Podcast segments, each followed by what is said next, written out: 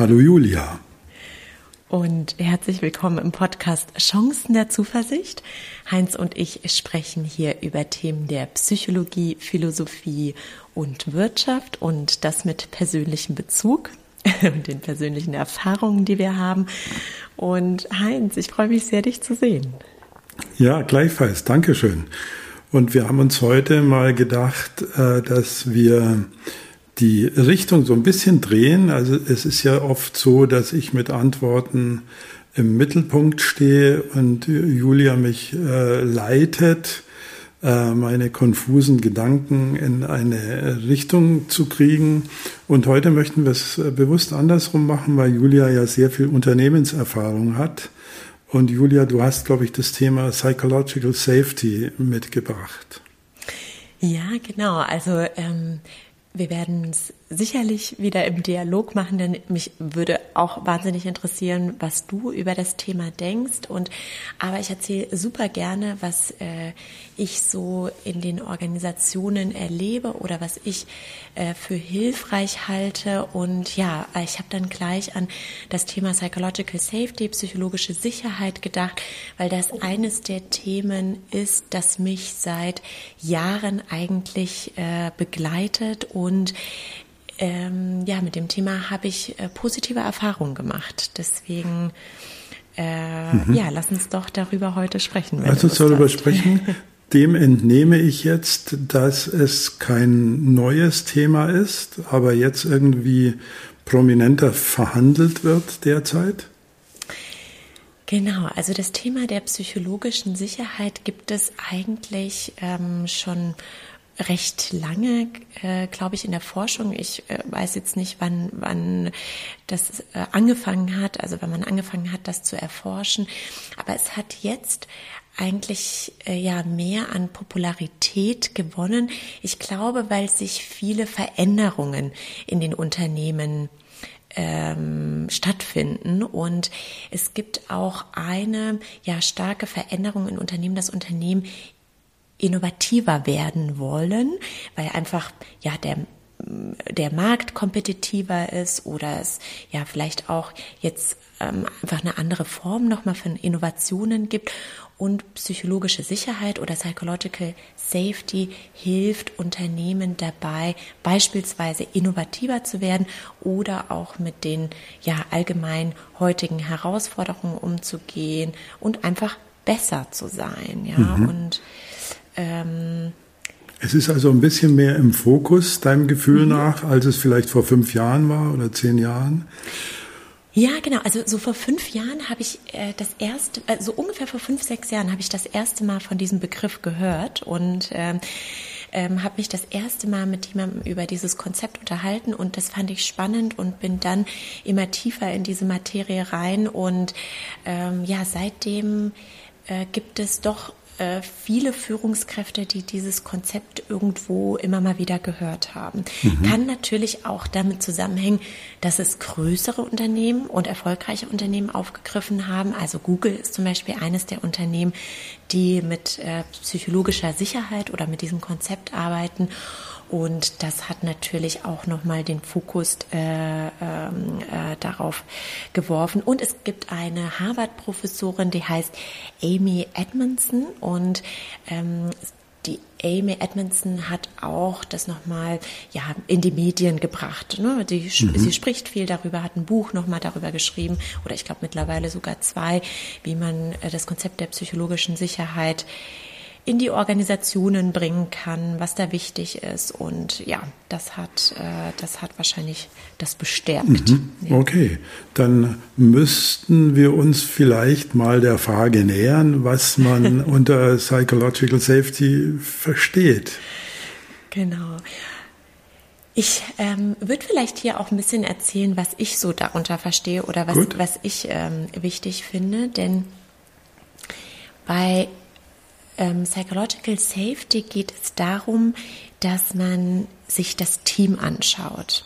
Also es geht sozusagen nicht um die einzelne Person an sich, sondern es geht eher um eine Teamdynamik. Also wie agieren wir im Team, wie agieren Führungskräfte, äh, wie verhalten wir uns und bei psychologischer Sicherheit geht es darum, dass es im Team oder ja in der Organisation eine Überzeugung gibt, dass man sich in einer unterstützenden Umgebung befindet. Also so würde ich das beschreiben. Mhm. Das heißt, dass wenn man um Hilfe bittet oder um Unterstützung bittet, dass man auch die Unterstützung bekommt oder dass man in der Lage ist, auch persönliche Risiken einzugehen, ohne ja Konsequenzen zu haben, die einem danach vielleicht den Job kosten ne? oder mhm. dass mhm. ähm, äh, dass man Fragen stellen kann, wenn man etwas nicht versteht und nicht äh, dann gleich das Gefühl bekommt, man wäre inkompetent oder nicht klug oder würde seinen Job nicht machen. Also ähm, vielleicht helfen diese Beschreibungen, so dieses Gefühl von psychologischer Sicherheit, ja, zu ähm, sich vor, vorzustellen und mh, mm, es geht sehr viel um Vertrauen, aber mhm. eben nicht so, ich vertraue dir ne, oder du vertraust jetzt mir, sondern eher um so ein, so ein Teamvertrauen. Ähm, ähm, das, ist, das ist eine Offenheit und eine starke Vertrauensbasis in einem Team oder ne, in einer Organisation mhm. gibt. Und was ganz wichtig ist hier an der Stelle zu betonen, das bedeutet nicht, dass alle total nett zueinander sind und alle nur noch Ja sagen und äh, niemand kritisiert. Also das bedeutet es nicht, sondern dass es äh, eher eine Umgebung gibt, in der man offen über Dinge sprechen kann und versucht dennoch sich ne, gegenseitig zu unterstützen mhm. und, und zu verstehen. Mhm. Ich glaube, das ist ganz wichtig. Mhm. Und jetzt bin ja ich die Umgebung für andere und die anderen sind Umgebung für mich. Mhm. Und was du beschreibst, ist ja ein naja, schon massiver kultureller Wandel. Also viele Teams, die ich kenne, funktionieren eben genau so nicht. Mhm. Auch nichts Neues eigentlich, so dass die Wahrheiten dann äh, am Gang ausgetauscht werden oder auf den Toiletten oder in der Kantine. Ähm, und natürlich ist es ein Zustand, und da bin ich wieder bei meinem Lieblingsthema, äh, Julia, ein Zustand, den wir uns alle wünschen. Mhm. Aber nur dadurch, dass wir ihn wünschen, wird er nicht eintreten. Also die Frage ist, wie komme ich denn von A nach B? Mhm. Ja, das ist auch super schwierig. Also ich habe auch noch nie ein Team erlebt, muss ich dir ganz ehrlich sagen, bei dem ich sage, so, das Team hat absolut den Zustand der psychologischen Sicherheit erreicht. Ja? Also vielleicht mhm. gibt mhm. es das irgendwo. Äh, mir ist das auch noch nie gelungen, also mir selbst auch nicht. Äh, denn es ist ja auch so, wie wir auch aus unseren Gesprächen kennen, wir bewerten ja ständig. Ne? Also mhm. äh, wir bewerten nicht nur positiv, wir bewerten natürlich auch negativ und das gehört zu Menschen dazu und es gehört auch zu Menschen dazu, dass sie untereinander irgendwie über die Dinge reden und es natürlich auch Hierarchien gibt in Unternehmen und ähm, das ist schon schwer, sozusagen diesen, diesen Zustand der absoluten Sicherheit zu erreichen. Ich weiß auch gar nicht, ob es das möglich ist. Ja, also da müsste man ähm, ja, das, ähm, das ist es wahrscheinlich nicht. Aber ich glaube, dass es Wege gibt, sich ähm, dem etwas anzunähern. Ne? Also es gab äh, unterschiedliche Forschungen zu unterschiedlichen Teams. Also eine Forschung, die mir in Erinnerung geblieben ist, war aus dem Krankenhaus, die auch diese Forscherin Amy Edmondson äh, gemacht hat und mal vorgestellt hat.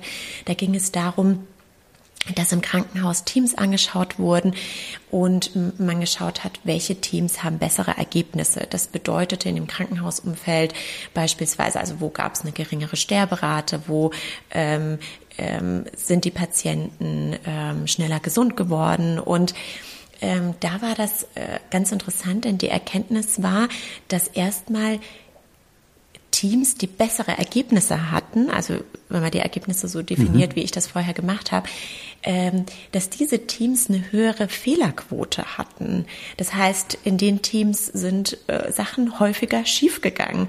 Und beim nächsten Schritt hat man aber gesagt oder hat man gesehen, ach, die haben eigentlich gar nicht mehr Fehler gemacht, sondern die sind offener mit den Fehlern umgegangen und waren in der Lage, schneller von diesen Fehlern zu lernen oder diese Fehler einfach schneller zu korrigieren. Also ein Beispiel wäre in einem Krankenhausumfeld wahrscheinlich, man hat die falschen Medikamente gegeben oder so, ne? Und äh, du hast natürlich äh, das eine Team, das es dann verschweigt, ja, weil es äh, Angst, äh, weil jemand Angst hat, äh, dann bestimmte Konsequenzen zu erfahren. Oder du hast dann ein Team, äh, in dem die psychologische Sicherheit stärker ausgeprägt ist.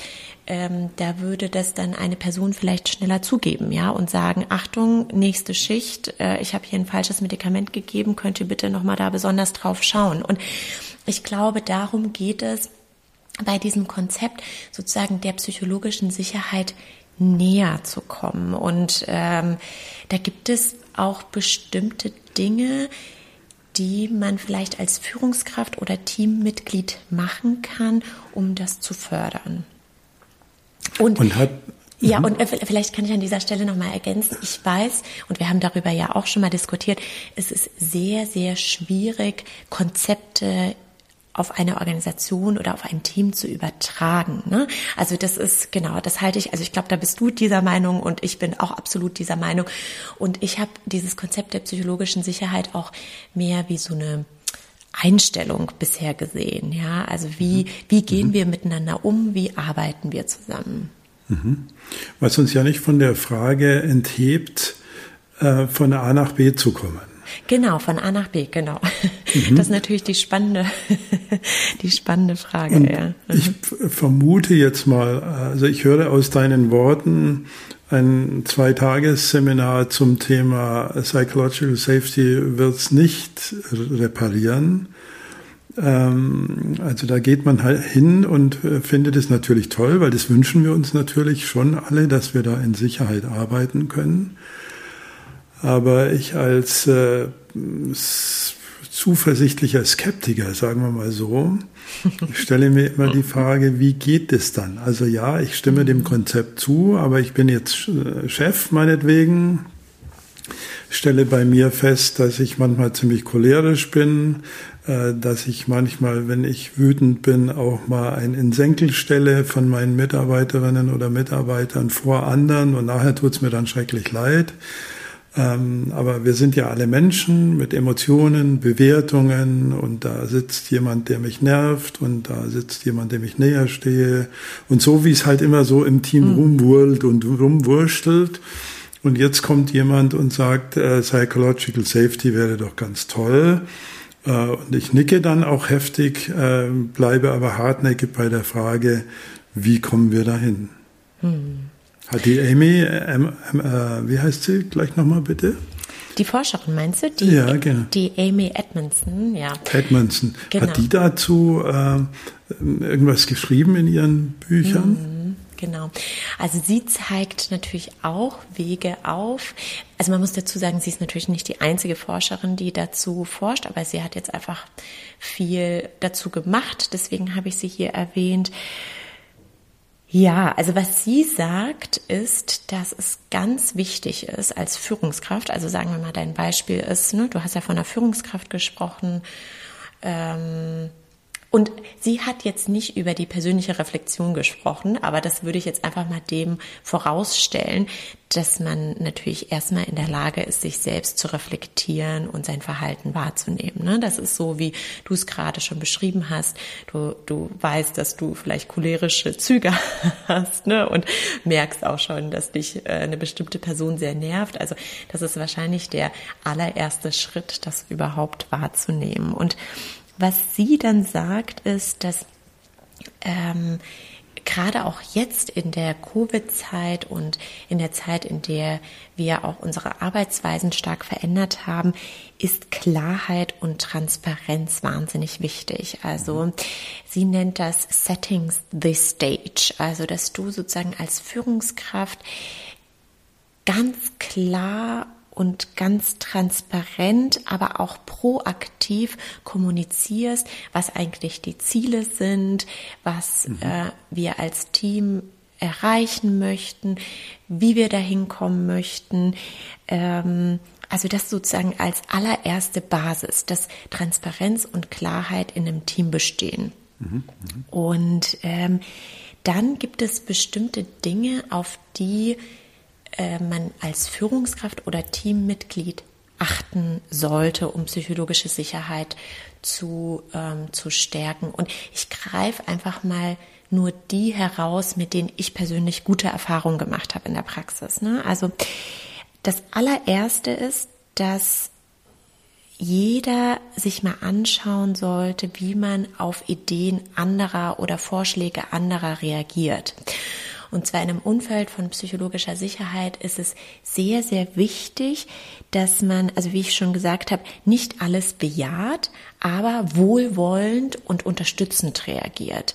Das heißt, äh, wenn jemand eine Idee äußert oder eine Fragestellung äußert, ähm, weiß nicht, kennst du bestimmt auch aus Teams, da gibt's auch manchmal die Leute, die dann die Augen verdrehen, ne? Oder irgendwie so genervt schnaufen oder so, ne? Oder, oder auch vielleicht ein Kommentar machen, ne? Das ist ja eine total bescheuerte Idee, das können wir niemals umsetzen. Und das macht natürlich ein, ähm, ja ein Gefühl von psychologischer Sicherheit ganz, ganz schnell kaputt. Also da ist es super wichtig, darauf zu achten, äh, wie reagiere ich so, dass äh, ich unterstützend sein kann äh, für die Ideen und Fragen und ne, Einwände ähm, äh, anderer. Und ähm, dazu. Also da habe ich, wenn ich dich da mhm. mal unterbrechen darf, da habe ich sehr viel dran gearbeitet mhm. in meinem Berufsleben. Ich war ja unterwegs auch mit der Mission, Konferenzen und Meetings zu verbessern, weil da ist die Narbe der Entscheidung, da ist die Narbe des Teams, da treffen wir uns, sehen wir uns, tauschen uns auch aus, ähm, gleichgültig, ob das jetzt virtuell oder in Präsenz geschieht. Und da haben wir an solchen Kommunikationsepisoden gearbeitet und eine der großen äh, Reflexionshilfen ist, sich mal klar zu machen, dass wenn Kommunikation stattfindet, es immer die Ebene des Beispiels gibt. Mhm. Also jemand kommuniziert irgendeinen Inhalt, an dem er deutlich machen will, welche Botschaft er hat. Also wir haben die Ebene des Beispiels und mhm. die Ebene der Botschaft. Mhm. Mhm. Und äh, kommunikativ geht's dann immer schief oder dann wird die Psychological Safety gefährdet, wenn wir das Beispiel kritisieren, zersäbeln, filetieren und die Botschaft, die dahinter steckt, überhören. Also da sagt jemand, äh, äh, wir sollten 10% mehr ins Marketing mhm. investieren. Mhm. So, ganz normaler Satz. Und dann sagt der Kaufmann, äh, bist du denn wahnsinnig? Wir sind doch sowieso schon über Budget. Äh, also wie kommst du denn auf die blöde Idee? So, der kann das bisschen höflicher sagen, aber die äh, Idee ist die. So, die Botschaft heißt, ich habe Sorge, dass wir uns zu wenig um unsere Kunden kümmern. So, und schon habe ich eine völlig andere mhm. Kommunikation. Ich kann auch sagen, 10 Prozent können wir wahrscheinlich nicht investieren, aber du machst dir gerade Sorgen drum, dass wir unsere Kunden zu wenig erreichen. Was bewegt dich denn da? Und das, wenn man alleine diese Aufteilung in Beispiel und Botschaft verstanden hat und das Prinzip, was du gerade beschrieben hast, also das Wohlwollen, und ist ja ein wunderbares deutsches Wort, ich will jemandem mhm. wohl, mhm. so, dass ich da meine Ohren eher auf die Botschaft richte, anstatt das Beispiel gleich in den argumentativen Häcksler zu, zu werfen. Also sowas stelle ich mir darunter vor. Genau, das ist ein super Beispiel. Und Wohlwollen ist ja eins meiner Lieblingswörter geworden, weil ich glaube, dass das ganz viel ausmacht, wie wir zuhören. Ne? Also ob wir mit Wohlwollen zuhören oder ähm, eben auch nicht. Und ja, das äh, ist auch ähm, ich finde eine sehr interessante Weise, das auch so zu differenzieren, wie du es beschrieben hast. Und wenn ich jetzt so überlege, was mir so bisher in meinem beruflichen ähm, beruflicher Erfahrung passiert ist, dann kann ich mich auch ganz genau an diese Momente erinnern, wenn ich etwas vorgeschlagen habe, wie du beschrieben hast, mit einer wohlwollenden, also mit einer guten Absicht, mit einer guten Botschaft und ist dann von jemandem gleich, ja, kritisiert wurde. Ne? Das sind die Momente, an die kann ich mich genau erinnern, weil die ähm, ja schon schwierig sind und auch schon schon schmerzhaft sind, ja ähm, und auch demotivieren. Und ich glaube, das ist genau, was man eben möchte, wenn man psychologische Sicherheit ähm, hat in dem Team, dass Menschen offen über ihre Anliegen, über ihre Ideen äh, sprechen. Ne? Und äh, genau, genau ähm, deswegen ist es wichtig, äh, wichtig da in dem äh, Moment so zu, zu, zu agieren. Und so wie du es auch beschrieben hast. Ähm, genau. Hast du denn, also man könnte ja jetzt sagen, aus dem, was wir diskutieren, äh, dem Moderator des Geschehens fällt da eine sehr wichtige Rolle zu. Ja, dem Moderator und ähm, es ist ja schon so, dass wir einfach in vielen Teams immer noch ja, Führungskräfte haben. Es ist ja nicht so, dass die meisten Teams agil aufgestellt sind und auch in agilen Teams gibt es eine natürliche Hierarchie. Aber äh, ich, was schon wichtig ist, ist, glaube ich, auch welche Rolle die Führungskraft einnimmt ähm, ähm, und welches Verhalten ja einmal die Führungskraft natürlich ausstrahlt, aber dann natürlich auch die, ähm, die, die Teammitglieder übernehmen oder auch ne, selbst, ähm, wie, sie, wie, sie, wie sie selbst ähm, agieren.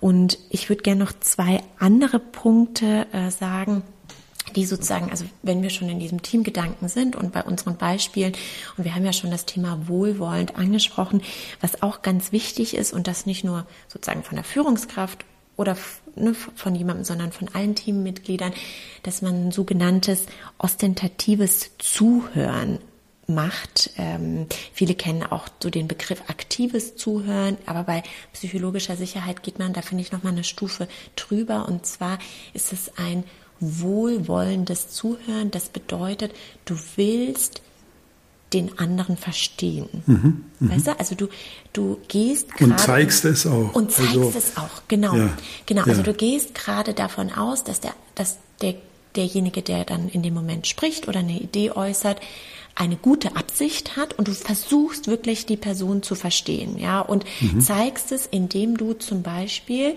auch mal das Gesagte kurz zusammenfassen kannst, ja, mhm. also indem mhm. du sagst, ach ja, ich habe jetzt gerade gehört, dein Vorschlag war, äh, dass wir das und das und das machen, ähm, habe ich das richtig verstanden, ja, also sozusagen nicht nur diese wohlwollende Absicht, sondern genau wie du sagst, zeigst auch, dass du, dass du das verstanden hast. Das ist ganz wichtig. Und dann gibt es noch einen dritten Punkt, auf den man achten kann, um zu sehen, ja, wie ist denn gerade die psychologische Sicherheit in einem Team ausgeprägt? Und das finde ich persönlich ganz, ganz spannend. Und zwar in Teams, in denen psychologische Sicherheit ja stärker ausgeprägt ist, ist die, die, das Beitragen der Teammitglieder ähm, gleichmäßig ausgeprägt. Also das bedeutet, es gibt ja eher ne, stillere Menschen und eher Menschen, die viel, äh, viel Rede, Redeanteil haben.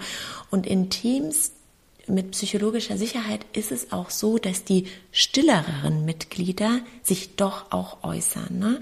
Und ich kenne viele, viele Teams, in denen gibt es Menschen, die nie was sagen, ja. Und wenn du es schaffst, psychologische Sicherheit in einem Team ähm, zu fördern, dann ist es so, dass auch die stilleren Mitglieder sich dann trauen, auch mal was zu sagen und auch ihre Meinung zu sagen und auch mal kritisch nachzufragen und auch mal eine Frage zu stellen wie, das habe ich jetzt nicht verstanden. Also mir tut das so gut, wenn jemand in einem Team sagt, das habe ich jetzt hier nicht verstanden, könnte man, könnte das bitte jemand nochmal wiederholen, mhm. weil das mhm. oft ein, ein positives Zeichen ist, dass, mhm. äh, dass es eine gute, gute Teamumgebung gerade ist.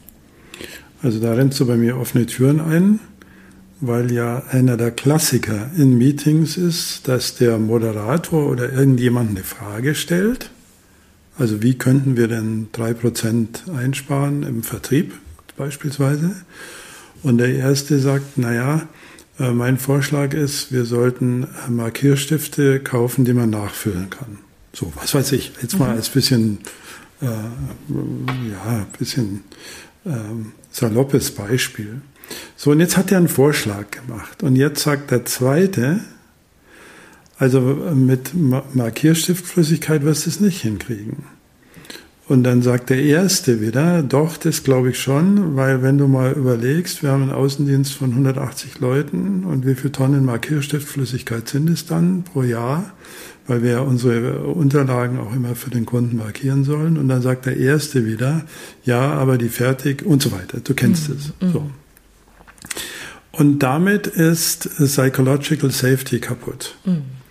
Also ein Moderator müsste sich drum kümmern, dass er Ideen einsammelt. Also wenn der Erste sagt, ich bin dafür, Markierstiftflüssigkeit zu, äh, zu kaufen, dann muss er sofort intervenieren, wenn der Zweite sagt, dass das ein Blödsinn ist, sondern er muss sagen, und was ist deine Idee? Mhm. Und dann muss er die Nächste fragen und den Nächsten und die Nächste. Ähm, wir nennen das in der Moderationspsychologie erst sammeln, dann bewerten. Mhm. Also wir sammeln erstmal ein, dann weiß ich auch, dass jeder drankommt, dann werden Ideen nicht gleich disqualifiziert. Was ich damit sagen will, es gibt sehr viel sehr einfache Moderationsprinzipien, wo du keine große Tiefenpsychologie oder Gruppendynamik mhm. brauchst, um ein bisschen mehr Psychological Safety zu gewährleisten. Und das für äh, mich Interessanteste ist, dass diese Parameter sehr viel mit der Leistung des Teams zu tun haben. Mm, ja. Weil viele Vorgesetzte glauben ja, äh, ich muss da draufhauen, ich muss den Druck erhöhen, äh, ich muss ständig die Extrameile einfordern und nur wenn ich 140 Prozent fordere, kriege ich 110 Prozent. Und offensichtlich ist die Forschung zu Psychological Safety ja da zu völlig anderen Ergebnissen gelangt. Also das fand ich schon mal wichtig. Und ich habe noch eine Frage, die mhm. ich unbedingt loswerden will, bevor unser Podcast schon wieder irgendwann zu Ende ist.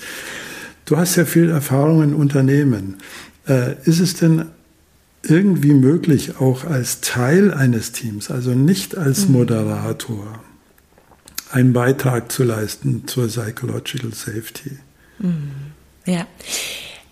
Also bevor ich auf deine Frage eingehe, ähm, würde ich gerne nochmal auf diesen Leistungsaspekt der Teams mhm. eingehen. Und zwar, das finde ich auch besonders spannend, denn es geht ja viel in Organisationen um Leistung und das ist auch etwas, was mich besonders interessiert. Also wie können wir die Leistung steigern in einem Team? Ne? Also wie können wir eine bessere Leistung erbringen? Mhm. Wie kann ich als Teammitglied eine bessere Leistung erbringen. Und äh, mit Druck, und das erlebe ich immer wieder, habe ich nur negative Erfahrungen gemacht. Ja, also mhm. das ist, dass das die Ideen gefördert hat, dass Druck die Ideen gefördert hat, habe ich noch nie, noch nie erlebt. Und und das finde ich eben so spannend bei psychologischer Sicherheit, dass äh, dass man mit diesem Konzept oder mit diesem Ansatz tatsächlich schafft, die Leistung zu erhöhen und gleichzeitig ja, für die Mitarbeiter auch ein oder, oder für, die, für das Team ein angenehmeres Umfeld zu schaffen. Also das ist für mich eine ganz klassische Win-Win-Situation ja. für, für alle. Und es ist auch nicht nur eine theoretische Erkenntnis aus der Forschung, ne? das gibt's ja auch manchmal, dass das sagt, na gut, das ist jetzt irgendwie eine Theorie, die an irgendeinem aus dem Labor vielleicht genau aus mhm. dem Labor und aus gestellten ähm, aus gestellten Situationen das ist es nicht, denn also ich, ich hatte vorhin Google erwähnt. Google hat auch untersucht, ähm, welche Teams die leistungsfähigsten sind. Und die haben sich ganz unterschiedliche Parameter angeschaut. Die haben sich die Zusammenstellung von Teams angeschaut, den Diversitätsgrad von Teams und viele andere Themen. Und ähm, Sie sind auch zu dem, zu dem Schluss gekommen, dass Psycholog, äh, psychologische Sicherheit eines der wichtigsten Kriterien ist. Ja, und ähm, das finde ich eben ganz spannend. Also es ist sozusagen nicht nur aus der Theorie, sondern ganz klar auch in der Praxis erforscht. Und äh, ja, zu deiner Frage. Ähm, die du gestellt hast. Also kann man auch als Teammitglied, wenn man nicht Moderator ist oder nicht Führungskraft, auch ähm, einen Beitrag leisten. Ich habe jetzt keine Forschung parat, aber ich würde sagen, aus meiner Erfahrung ja. Ich glaube schon, denn ich glaube auch, ähm, es gibt ja auch toxische Teammitglieder. Ne? Also du kennst wahrscheinlich auch Teams, mhm. in denen ein einziger Mensch eine Teamdynamik äh, toxisch, also negativ verändern kann. Ja, und mhm. Äh, ich fand, ich hatte mal während meiner Design Thinking Ausbildung ein äh, eine Teamzusammenarbeit, in der wir äh, sehr äh, leistungsorientiert etwas erarbeiten mussten. Und dann hat mich der Professor damals zur Seite geholt und hat gesagt, so, du nimmst jetzt eine toxische Rolle ein, also indem du alles kritisierst und irgendwie alles nochmal in Frage stellst, aber so, dass es nicht fördernd ist. Und das wussten die anderen nicht, ja. Und dann bin ich in diese Rolle gesprungen und es war für mich, also das liegt schon einige Jahre zurück, aber das ist für mich immer noch eine so tolle Erfahrung, wie sich die komplette Teamdynamik geändert hat. Und mhm. äh, äh, das äh, kann, glaube ich, also einmal ins Negative ähm, äh, passieren, aber ich glaube auch genauso ins Positive. Also ich glaube, wenn du dich ähm, an diese ich nenne es jetzt mal Ansätze, an diese Ansätze der psychologischen Sicherheit hältst, dann ist es ja auch eine Teamdynamik, die dann entsteht, wie wir einfach miteinander arbeiten, ja, wie mhm. wir, wie wir miteinander umgehen, wie wir unsere Ideen respektieren, uns ne, selbst ähm, äh, und äh, oder oder mit mit anderen arbeiten. Und ich glaube schon, dass du als Einzelner was machen kannst. Ich weiß nicht, was, was denkst du? ja, ich denke, äh, ja, ich denke gerade drüber nach, weil so wie es toxische äh, Mitglieder gibt, gibt es ja auch sehr, äh, was ist das Gegenteil von toxisch? Also sehr hilfreiche, sehr wohlwollende, die das Gruppenklima schlagartig verbessern. Und solange du das wohlwollend machst, kannst du dem Moderator auch in die Parade fahren, also unter Anführungszeichen. Und ähm, indem du zum Beispiel sagen würdest, ähm, Moment mal, mich würde schon nochmal interessieren, wie die Helga das gemeint hat gerade. So, damit tust du niemandem weh, aber du kümmerst dich mit einer ganz kleinen Intervention dann um das Gruppenklima, weil du zeigst, mhm. dass du Interesse an einem Menschen hast, der jetzt vielleicht untergegangen ist oder dessen Meinung kritisiert worden ist. Mhm. Und weißt du, ähm, ich habe auch gute Erfahrungen damit gemacht, also wenn man ein Teammitglied ist, dass man dann auch mal mit jemandem, zu dem man Vertrauen hat im Team, auch mal darüber spricht, ja, über eine bestimmte Situation und sagt, du, guck mal, da ist vorhin das und das passiert oder, oder sogar mit der jeweiligen Person, ja, deine Idee ist irgendwie kritisiert worden, ähm, das fand ich jetzt nicht gut, würde ich in Zukunft gerne anders machen und vielleicht entsteht dadurch auch eine Bewegung und aus der Organisationsforschung weiß man ja auch, dass man mit 30 Prozent der Teammitglieder eine Bewegung auslösen kann. also das ja, heißt, wenn, ja, wenn 30 Es müssen nicht alle sein. Mhm. Genau, und das ist, glaube ich, es müssen nicht alle sein, es muss sogar auch nicht ne, die Mehrheit sein, sondern wenn man vielleicht auch 30 Prozent der Teammitglieder hat, die ähm, anfangen, so zu arbeiten und so äh, miteinander umzugehen, dann kann dadurch eine Bewegung entstehen. Und mhm. ja, da, da glaube ich schon dran. Also da sind wir zuversichtlich, wir beide. Genau. Und äh, da ich heute ja ein bisschen die Moderation hier habe, fällt mir gerade auf, dass wir schon wieder am Ende unserer Zeit sind, obwohl mhm. ich natürlich noch 500 Fragen hätte. Aber wir können ja das Thema auch wieder mal aufnehmen oder es zieht sich ja durch unsere anderen Themen auch irgendwie immer mit durch. Und äh, Julia, dir nochmal vielen Dank für diese Einblicke in die Praxis und dafür, dass du das Thema heute mitgebracht hast. Und selbst wenn man sagen würde, naja, also alter Hut ähm, kennen wir schon, hieß früher aktives Zuhören, jetzt heißt es ostentatives Zuhören, toll, prima. Ähm, ich sehe das anders. Also ich glaube, dass wir diese Redundanzen auch brauchen, weil sie uns zeigen, dass wir dazu tendieren, manchmal nicht achtsam genug mit den wichtigen Kommunikationsthemen umzugehen. Also muss man die Sau gerne auch 50 Mal durchs Dorf treiben, wenn es dazu, wenn das dazu angetan ist, dass wir wieder ein bisschen respektvoller und anständiger miteinander umgehen. Hm. Ja, respektvoll und anständig. Ne? Das äh, finde ich sind auch nochmal zwei ganz wichtige Elemente in der Zusammenarbeit. Und ja, vielleicht was schon für viele Unternehmen neu ist, ähm, nur so als, als Ergänzung, ist dieser Bereich der wirklich lernenden Umgebung. Ne? Also das, also so ein bisschen nochmal rückblickend auf das Beispiel, was ich aus dem Krankenhaus genannt habe, dass wir wirklich versuchen, in eine lernende Umgebung reinzukommen und auch ehrlich, ne? also so, so ehrlich sind und mhm. äh, nicht nur versuchen, sehr kompetent dazustehen ja, und genau. so unseren Karrierepfad nach mhm. oben, nach oben zu entwickeln. Genau. Ne? Also Heinz, vielen Dank, hat mir ja, Spaß gemacht. Julia, danke schön, danke.